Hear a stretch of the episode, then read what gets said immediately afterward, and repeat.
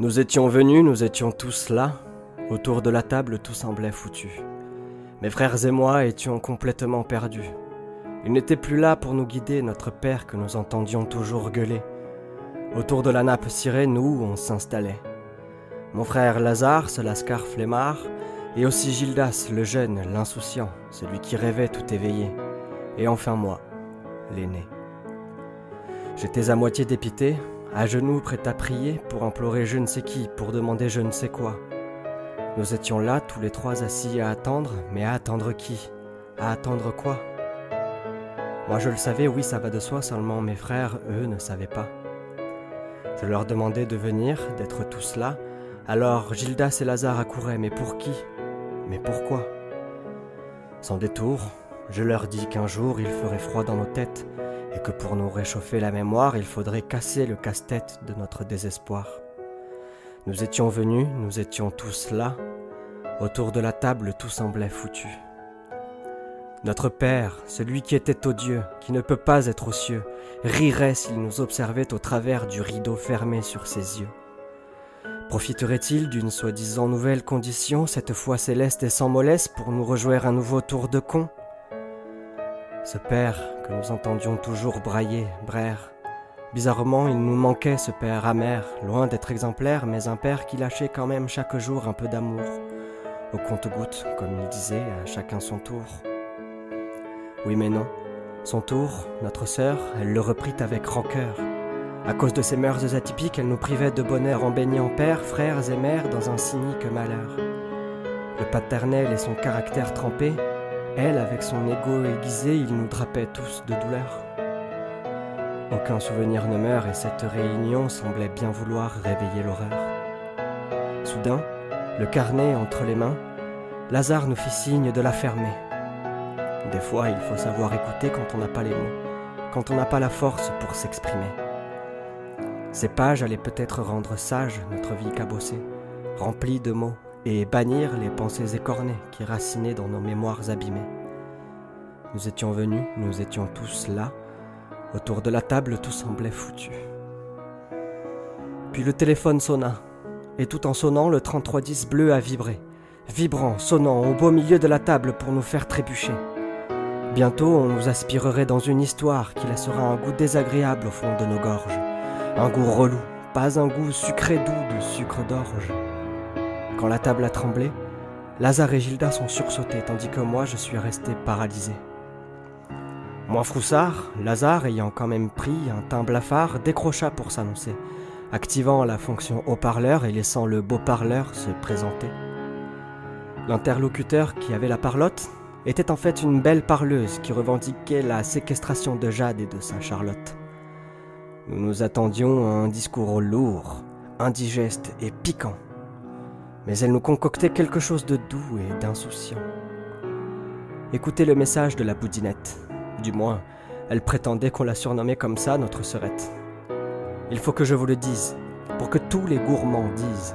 En fait, cette grassouillette faisait l'apologie de la gourmandise. C'est moi, Julie, l'ex-amie de votre sœur impunie. Je n'ai plus rien à pleurer.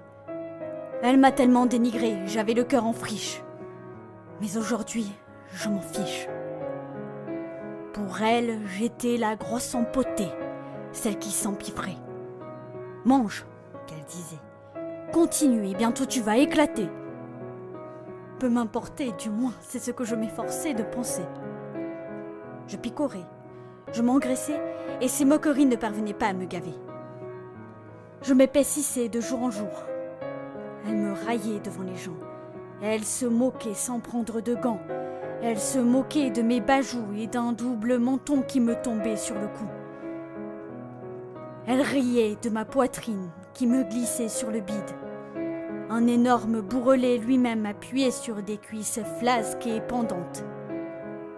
Alors, avec sa gouaille sans pareil, elle me traitait de bibendum monté sur des chevilles branlantes. Plus elle me crucifiait, et plus je me réfugiais dans l'excès alimentaire sans parvenir à m'en défaire aux gourmandises assassines, drogue malsaine. La gourgandine se gaussait de mes faiblesses. Aucun appétit, mais une très grosse appétence pour les sucreries et autres saloperies. plus Jade me dénigrait, et plus je bedonnais. J'incarnais à ses yeux la ventripotente écœurante. Elle vomissait sur moi tout son fiel, comme je dégueulais en cachette des montagnes de cochonneries.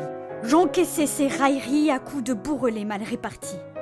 Honteuse, mais paradoxalement, je jouissais de me voir si ronde dans les miroirs. Et puis un jour, je me retrouvais complètement au fond du pot. Fallait-il que je me morfonde? Avant que je ne roule ou croule entièrement sous les colibés, je décidai d'entamer un régime en me sevrant de cette copine bien plus toxique que toutes mes manies boulimiques. Alors je ne tins plus compte de ces remontrances, et je marchais du côté chance.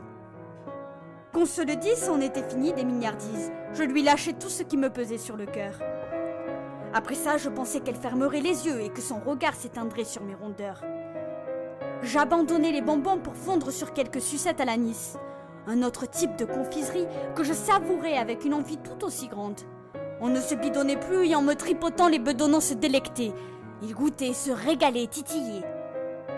J'oubliais les pâtisseries pour me perdre dans des parties de jambes en l'air. Et même ça, ça ne semblait pas non plus lui plaire. Cette fois, elle jalousait mon appétit pour ses friponneries. Elle colportait sur moi des histoires insensées bien mal pensées qui firent partir très loin les fruits du quai que j'aguichais. Grosse et esselée, ma vie devint vite un vrai calvaire. Déprimée, je tentais même de me supprimer. Aujourd'hui, je suis ravie de n'avoir rien commis car je viens de kidnapper la fille de la sorcière et cette dernière. Je n'attends de leur part aucune prière. Je vais les remplir jusqu'à ce que tout à coup leur pensée expire alors leurs regards deviendront vides et le mien sera fier. À ce moment, je les enverrai, elles deux rôtir en enfer. Quant à la mère avinée, ne paniquez pas. Elle reste avachie sur le vieux canapé illimé. Après ce forfait, vous la retrouverez, tandis que moi je partirai pour redécouvrir l'appétit de vivre. Ailleurs, j'irai croquer la vie dans un nouveau paradis où la gourmandise se languit de ma bonhomie. Adieu, je m'en retourne.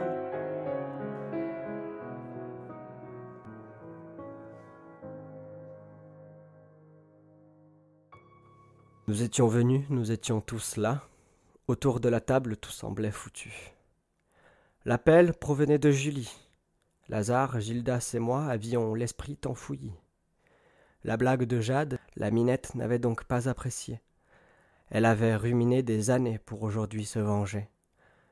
Pour une grosse, le prix à payer pesait pourtant bien lourd dans la balance, bien plus que quelques kilos superflus. La rondelette savait-elle que pour le crime d'une médisante serette, elle pouvait prendre perpète? Notre Père, vous qui étiez odieux, à qui auriez-vous pardonné? À celle de votre sang, la méchante pédante, ou à l'autre, celle qui mordait les quartiers de vie à pleines dents Lazare, Gildas et moi, le regard triste, nous nous sentions mal, comme si nous avions ouvert une excellente bouteille de vin, un millésime malheureusement gâché, gorgé de tanin. À coup sûr, il nous déposerait du piquant au fond de nos gorges, et notre bonheur se trouvait balayé par une horreur amère. Ah, sacrée et jolie gourmandise, veux-tu nous laisser tranquilles? Nous étions venus, nous étions tous là. Autour de la table, tout semblait foutu.